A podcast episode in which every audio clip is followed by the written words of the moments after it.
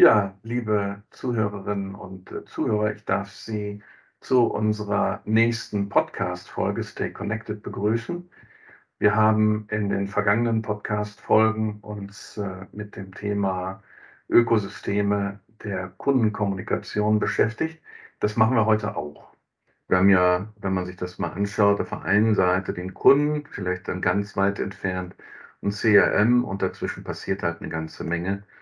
Wir haben heute Malte Kusup zu Gast. Malte ist äh, Gründer und CEO der Firma Paloa und Paloa stellt eines der besten Sprachassistenzsysteme äh, her, die derzeit am Markt verfügbar sind. Und Malte äh, wird uns zu dem Produkt einiges erzählen und auch zu den Erfahrungen, die er beim Einsatz dieses Produktes gesammelt hat. Zuvor möchte ich mich noch kurz vorstellen. Mein Name ist Thomas Geschossmann. Ich bin äh, Senior Manager im Hause Bearing Point und äh, ich beschäftige mich bei Bearing Point unter anderem mit dem Thema Kundenkommunikation.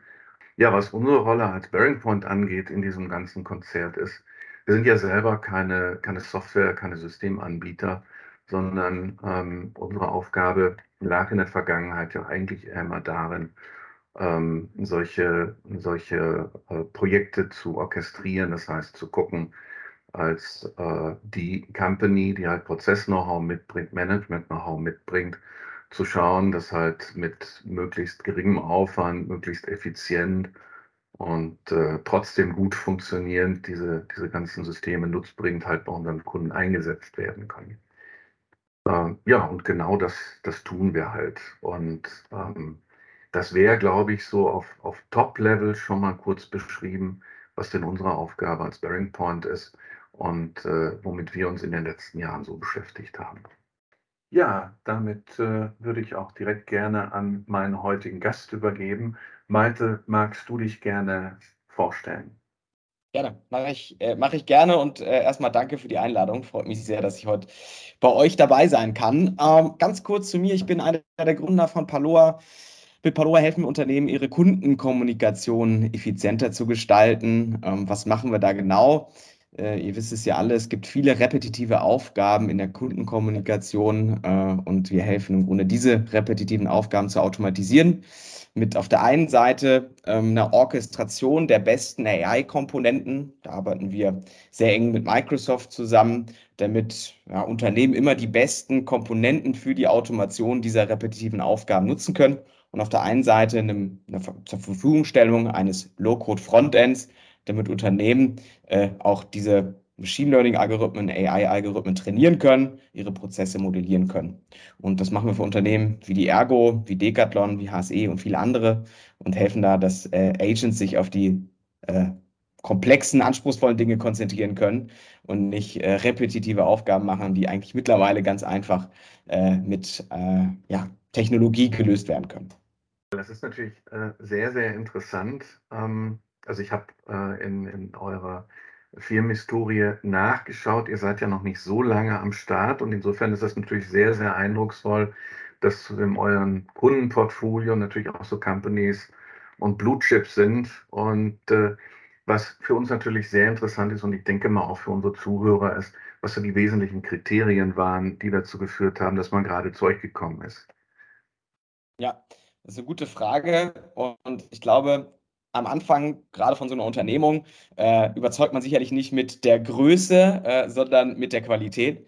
Ähm, und äh, wir haben im Grunde, als wir angefangen haben, gemerkt, dass in der aus der Forschung kommt, sich fundamentale Änderungen in der Spracherkennung und der Art und Weise, wie solche automatisierten Dialoge passieren, eingestellt haben.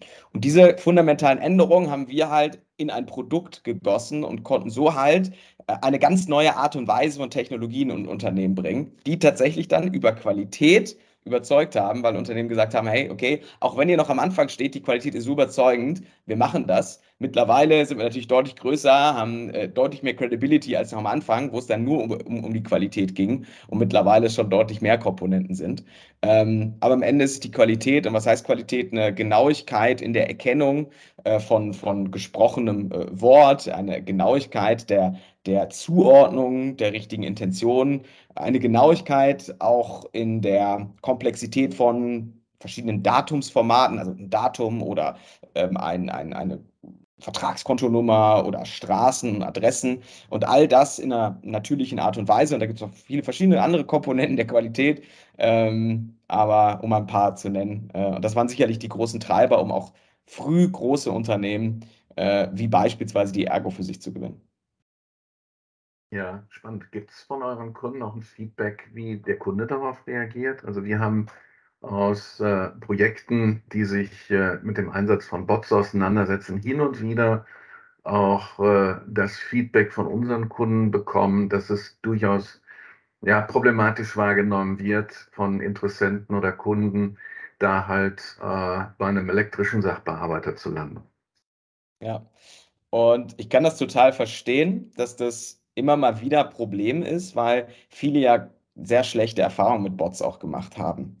Und was sich jetzt halt gerade ändert, ist, dass die Qualität so massiv verbessert wurde, dass wir in unseren Projekten ähm, tatsächlich einen sehr starken Trend, positiven Trend wahrnehmen. Also wenn Kunden das Ganze einbauen, dann merken wir, dass es über immer mehr angenommen wird und dass das Unternehmen, auch wenn sie den ersten Use Case haben, sehr schnell äh, tatsächlich mehr Calls und mehr Brands und mehr Use Cases auf den Bot ziehen, was natürlich äh, der direkte, ähm, äh, so ein bisschen der Proof natürlich ist, dass es funktioniert. Und vielleicht um mal ein Beispiel zu nennen, ähm, äh, ist, ist HSE. Kennt der ein oder andere vielleicht das Teleshopping und HSE hat sehr viele Calls im Jahr und hat eine automatische Order-Hotline, äh, die drei Millionen Calls im Jahr hat. Und HSE wollte das Ganze automatisieren über Conversational AI und äh, hat dann äh, verschiedene Pitches gemacht und äh, wir haben uns dann am Ende äh, äh, durchgesetzt mit einer sehr klar KPI-getriebenen Messbarkeit. Und hier sieht man, wie und und das ist tatsächlich ein Bestellbot. Ja, da, muss, da bestellt man Dinge über so, so, eine, so, ein, äh, so eine, eine Automation und man hat über 70% Conversion Rate. Ähm, das heißt, 70% der Leute, die anrufen, die bestellen auch und viele, die wieder bestellen. Und das zeigt so ein bisschen, dass die, die Evolution der Bots äh, so stark vorangeschritten ist, ähm, dass die Akzeptanz äh, sehr hoch ist. Und ähm, ja, äh, ich, ich glaube, dass diese das Erlebnis der schlechten Bots vorbei sein sollte, äh, leider noch nicht immer, äh, noch nicht überall vorbei ist.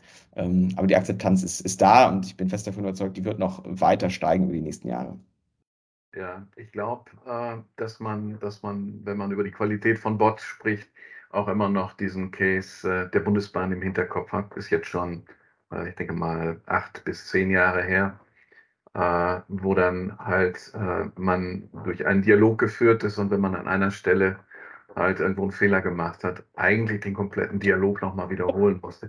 Das sind natürlich genau, ja, das sind natürlich genau die abschreckenden Beispiele, die man, die man da vor, äh, vor Augen hat.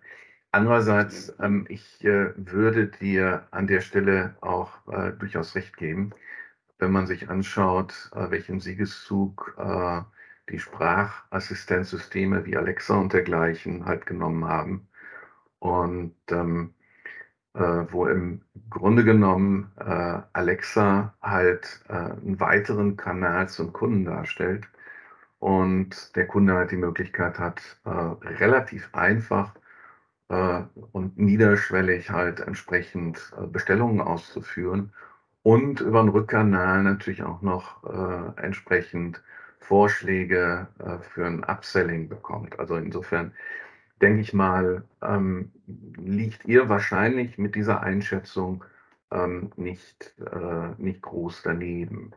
Das Spannende ist ja, dass das Alexa war so ein bisschen der Start, dass Leute sich daran gewöhnt haben, dass es besser funktioniert ähm, und dass das jetzt in der Telefonie funktioniert. Ne? Dass man im Grunde die Technologie, die durch Alexa so ein bisschen in die, in die Masse getragen wurden und dort das erste Mal damit in Berührung kamen, jetzt in der Telefonie, beispielsweise bei HSE, äh, in die Nutzung kommen. Und äh, vielleicht noch so ein bisschen zum Thema ähm, Akzeptanz. Das Spannende ist ja, wie ist die Akzeptanz bei, bei Kundinnen und Kunden? Und die steigt und äh, die, die Zufriedenheit steigt immer.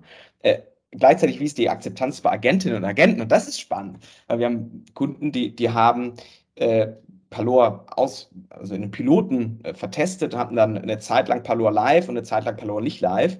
Und bei einem Kunden, da war es so spannend, das war ein, der erste Tag, da war Palor vier Stunden live, vier Stunden nicht live und es ging um die Authentifizierung. Und am zweiten Tag äh, direkt morgens, bevor es losging, kamen die Agents zum Fachbereich, der das Ganze verantwortet hat, den Piloten, und meinten, macht Paloa bitte den ganzen Tag an, weil wir wollen nicht mehr manuell authentifizieren. Ähm, was, was auch zeigt, dass es halt nicht nur um den Kunden oder die Kundin geht, sondern auch um Agents, die einen besseren Arbeitsablauf haben und sich auf die komplexen Dinge fokussieren können. Und das fand ich auch eine ganz spannende, ganz spannende äh, Situation und schönes Feedback, äh, dass es äh, zwei Seiten hilft. Ja, absolut. Wenn man da halt das Callcenter von stupiden Aufgaben entlasten kann, hat das sicherlich einmal auf der Kostenseite einen positiven Effekt, aber auch äh, bei der Motivation der Mitarbeiter, die dann nicht irgendwelche Aktivierungen manuell an, an irgendeinem System durchführen müssen, sondern wenn das halt tatsächlich über den Bot gesteuert passiert. Ja. Wenn man sich jetzt mal, also ähm, Konsens, glaube ich, haben wir an, an dieser Stelle. Äh, ich würde das ähnlich sehen. Für mich wäre nochmal spannend, äh, Malte, von der Betrachtung eures Marktes. Ihr seid ja aktuell sehr erfolgreich unterwegs ähm, in, diesen, in diesen Themen. Wie würdest du denn euer Geschäft so in, in fünf bis zehn Jahren sehen? Würde die Entwicklung, könnte man die Entwicklung linear fortsetzen oder gibt es irgendwann nochmal einen Quantensprung? Ähm, ich glaube, es gibt erstmal eine lineare Fortsetzung der Verbesserung. Ähm, ich glaube, es gibt auf verschiedenen Ebenen ähm, wieder neue Evolutionsstufen. Ähm, also das eine ist, dass man immer mehr dazu übergehen wird, dass man Prozesse weniger vordefiniert, sondern bestehende Dialoge als Trainingsdatum nutzt, äh, um, um auch Prozesse über Machine Learning zu trainieren. Das ist ein, da hat man nicht nur die Spracherkennung oder die Text-to-Speech, die sehr Machine Learning getrieben ist, sondern auch Prozesse äh, in der Mitte, die jetzt in den meisten Fällen noch sehr prozessgetrieben sind. Ähm, Gleichzeitig, glaube ich, wird auch die Auswahl an Kanälen sich ändern. Also wenn man jetzt mal über fünf, sechs, sieben Jahre ähm, redet, dann ist es durchaus äh, sehr, sehr, realistisch, dass Leute vielleicht auf der Seite nicht mehr eine Nummer wählen, sondern auf einen Link klicken oder auf einen Button klicken. Dann öffnet sich beispielsweise sowas wie Teams und man spricht erstmal mit einem Avatar, der tatsächlich aussieht wie ein Mensch, der tatsächlich auch redet wie ein Mensch und sehr natürlich ist. Der ist dann auch gekennzeichnet, sehr wahrscheinlich wie ein Avatar, aber trotzdem ist es eine sehr natürliche Art und Weise und man redet mit dem Avatar erstmal, um eine Sache zu ändern und äh, wird dann weitergeleitet an anderen Menschen, hat dann vielleicht auch eine Videokonferenz mit einem Customer Service Agent, genauso wie wir vor zehn Jahren noch sehr viel telefoniert haben in Geschäftsumfeldern äh, und wir jetzt Videotelefonate machen, bin ich äh, fest davon überzeugt, dass das auch im Customer Service immer mehr Einhalt äh, haben kann äh, wenn, wenn der Kunde oder die Kundin halt sagt, ich möchte jetzt nicht telefonieren, sondern ich klicke auf einen Link und, und, und äh, sehe dann den, den, den Agent direkt und kann vielleicht auch Screensharing machen oder kann irgendwas ist kaputt und ich kann meine Ka Kamera umdrehen. Hab im ersten Schritt aber auch hier mit diesem Avatar dann eine Konversation. Und dann kann man noch weitergehen und sagen, okay, was ist denn im Metaverse? Äh, irgendwann äh, Customer Service. Also äh, gehe ich dann in eine Filiale rein und habe einen, einen, einen Agent, der irgendwie mit mir in einem in einer dritten Dimension spricht. Aber ich glaube, das ist dann, dann nochmal der nächste Schritt. Ähm, also sowohl technologisch als auch äh, kanaltechnisch äh, wird sich da sicherlich noch einiges, einiges ändern. Ja, spannende Entwicklung. Ein, ein, eine spannende Geschichte aus diesem Umfeld ist, äh, eine, ein, ein, Szenario, in dem halt eine, eine KI des, äh, des äh, Telefonbetreibers permanent mitläuft und aus der normalen Kommunikation, die man per Telefon hat, halt Sinn entnimmt und dir im Nachgang zum Telefon direkt Produkte empfiehlt, die äh, aus der Analyse deines Gesprächs entnommen sein könnten. Also wenn du dich dreimal in einem Gespräch darüber beschwert hast, dass äh, die Telefonverbindung so schlecht funktioniert, dann bietet dir im Nachgang der Betreiber halt äh, ein, ein, Upselling an für eine Premium-Line oder dergleichen. Und äh, das ist äh, ein Aspekt, den, der aus unseren Diskussionen oder zumindest mal in unsere Diskussion eingeflossen ist.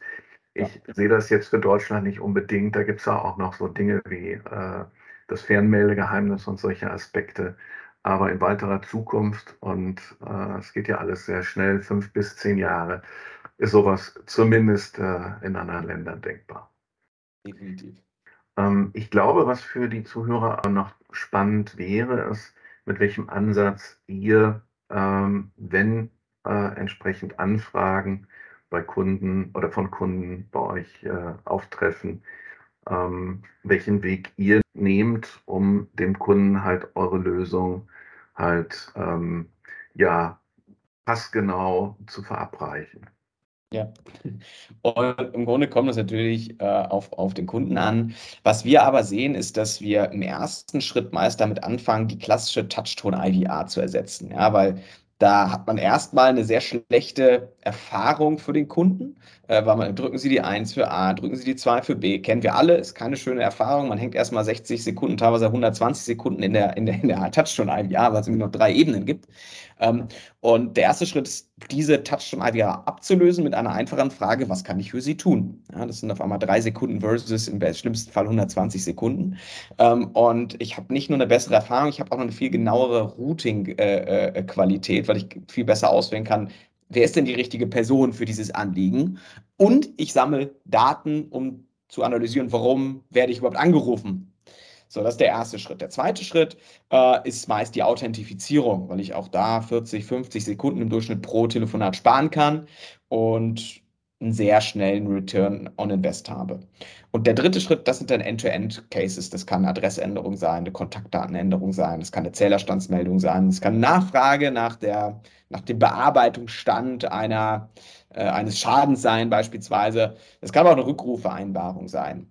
Ähm, und dann gibt es natürlich noch FAQs. Ähm, die zähle ich so ein bisschen zum End-to-End-Case, weil ich dann im Grunde durch das FAQ kann ich ähm, ja das Gespräch wieder beenden.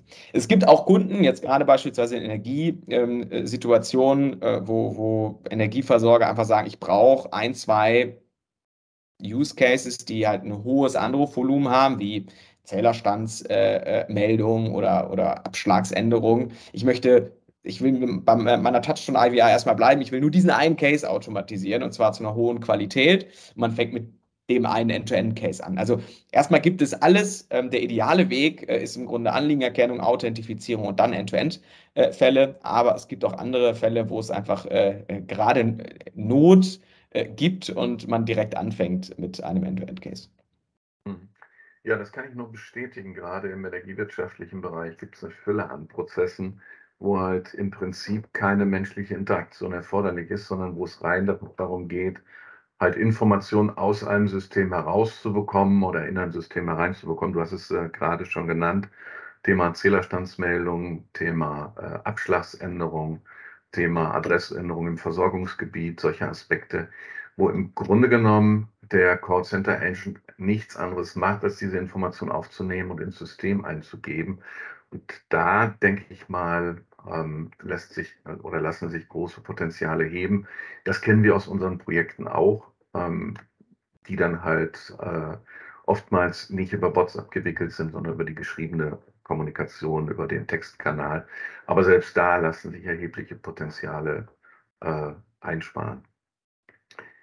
Ähm, wenn ihr dann diese, ähm, diese, diese Projekte macht, also wenn ihr die Probleme identifiziert habt, mit denen äh, der Kunde auf euch zugekommen ist.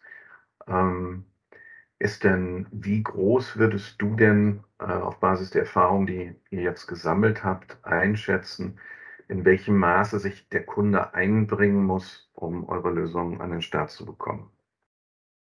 Äh, hier gibt es, glaube ich, zwei Wege. Der eine Weg ist, dass der Kunde das selber umsetzt. Ja? Wir haben ja die Low-Code Oberfläche und man kann im Grunde seinen ganzen Bot selber entwickeln und dann muss es nur noch integriert werden in die Telefonanlage, äh, beispielsweise in die Genesis äh, und äh, in ein CRM-System. Und da braucht man dann den Integrator, um die Telefonanlage zu, zu, zu verbinden. Ähm, aber die an sich, die Automation kann man selber machen. Es gibt aber auch viele Unternehmen, die sagen, wir haben keine Ressourcen dafür. Wir brauchen auch dafür einen Integrationspartner oder einen IT-Dienstleister, ähm, der die ganzen Prozesse und die Machine Learning-Algorithmen äh, äh, trainiert für einen und dann äh, kann man es extern machen.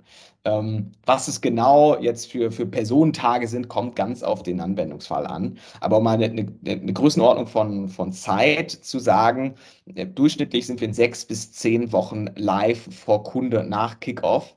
Also es geht relativ schnell, dass man das Ganze integriert hat, in die Contact Center Plattform integriert hat, in Backends integriert hat. Und da kommt es natürlich darauf an, wie alt sind die Backends und so weiter. Ähm, aber sechs bis zehn Wochen äh, ist der Durchschnitt und Rekord waren drei Wochen, aber natürlich kann das auch länger als zehn Wochen sein. Aber das ist der Durchschnitt. Das heißt, im Grunde genommen könnte der Kunde das selber tun, wenn er sich denn halt in der, in der Bedienung ähm, eurer, eurer Low-Code-Plattform äh, einweisen lassen würde, dann gäbe es durchaus die Chance, dass er das auch äh, eigenständig macht. Genau, wenn er die Ressourcen dafür hat. Und wir sehen viele Unternehmen, die sagen, nee, wir haben die Ressourcen nicht, sind eh alle äh, überlastet. Äh, wir machen das zusammen mit einem Integrator und äh, wollen da irgendwie mit partizipieren. Wir wollen gucken, was passiert. Wir möchten bei schnellen Änderungen auch Änderungen machen wollen. Äh, aber die große, den großen initialen Aufschlag wollen wir mit einem Integrator machen. Ähm, genau. Ja. Ja, das hört sich doch für die Kunden sehr erfreulich an. Absolut, absolut. So, jetzt haben wir, äh, haben wir über, äh, über die Integration oder den Rollout beim Kunden gesprochen. Spannend äh, ist natürlich auch für unsere Kunden, ähm, wenn ich mir die Projekte anschaue, die wir gemacht haben, vor allem auch die Frage, wie sieht die Integration in die existierende in, das, in, in, die, in die Integration in die äh, Bestands-IT des Kunden aus. Also wenn wir uns zum Beispiel äh, so einen Kunden aus der Energiewirtschaft anschauen, der ein SAP-System im Einsatz hat und äh, über dieses äh, SAP-System halt seine, seine Kunden abrechnet und vielleicht noch ein CRM-System im Einsatz hat, ähm, wie wird da die Integration aussehen? Das wird ja sicherlich auch funktionieren. Ne? Genau, das funktioniert und da verbinden wir uns über ähm, ganz normale APIs. Äh, das heißt, solange man auf diese Systeme über eine ähm, API zugreifen kann, funktioniert das. Äh, und da muss man dann mit IT-Security und allgemein der IT natürlich diskutieren, okay, welche Verschlüsselung, welche Firewalls, und Co. sind dann dazu notwendig, dass man im Grunde von außen, ja, weil es natürlich ein Software-as-a-Service-Offering ist, äh, auf, auf diese Daten zugreifen muss. Bei einer Authentifizierung gibt es immer so einen Zwischenweg, dass man vielleicht nicht im Kernsystem angebunden sein muss, sondern es gibt einen wöchentlichen Export der wichtigen Kundendaten, um beispielsweise zu authentifizieren, um so einen Zwischenlayer äh, äh einzuführen, bis beispielsweise ein Bestandsführungssystem oder ein äh, System mit den Kundendaten ähm, ja auch so, so, fähig ist, dass man von außen äh, Dinge abfragen kann. Das ist ja leider nicht immer so gegeben. Ähm, und also da gibt es dann verschiedene Wege, wie man an diese Daten kommt. Äh, aber grundsätzlich ist mal alles möglich, sobald man diese äh, APIs anschließen kann. Das heißt, im Grunde genommen passt ihr euch nahtlos in die Umgebung beim Kunden ein. Ja, ja, Malte, das ist äh, hochinteressant. Ähm, wir machen ja auch äh, Projekte in diesem Kontext und ähm, zum Beispiel zur Integration von Response-Management-Lösungen, Anschluss von äh, diesen Lösungen aus, aus diesem Ökosystem an die Bestands-IT. Und ähm, wir haben typische äh, Felder an Herausforderungen entdeckt, wenn ich das mal so sagen darf, äh, die sich bei uns ergeben haben. Und das ist äh, insbesondere bei der Anbindung dieser Systeme an die Bestands-IT des Kunden. Zum einen, weil es oftmals kaum Standards gibt, ähm, die äh, existieren, oder es gibt Standards, die aber der Kunde verändert hat.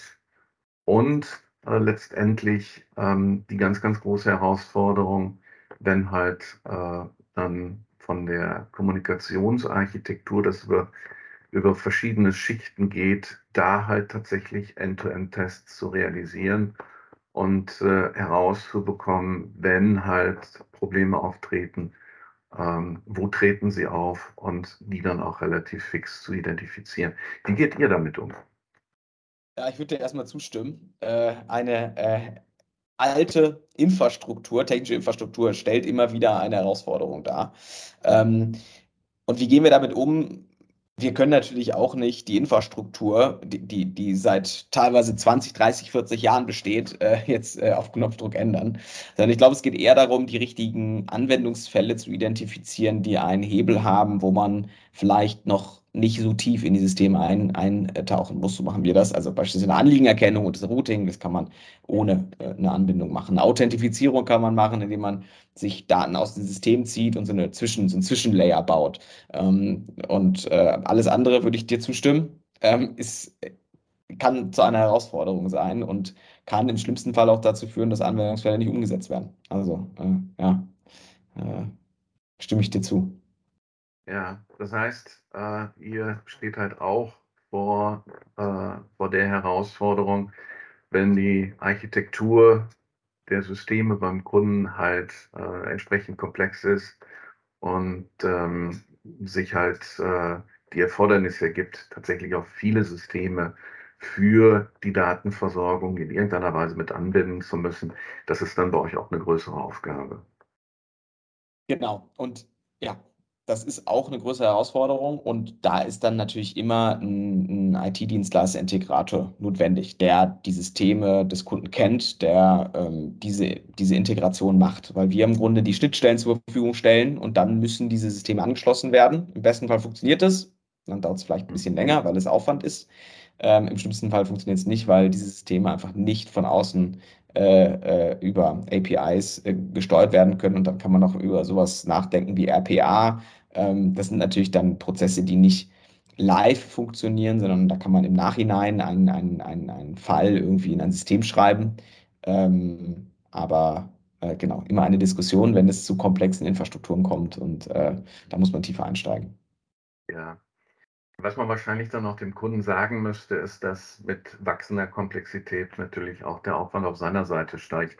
Wenn dann halt äh, Beteiligte oder, oder Verantwortliche für seine Subsysteme halt mit involviert werden müssen, ist man dann natürlich auch relativ schnell in einem äh, größeren Projekt, was die Anbindung angeht.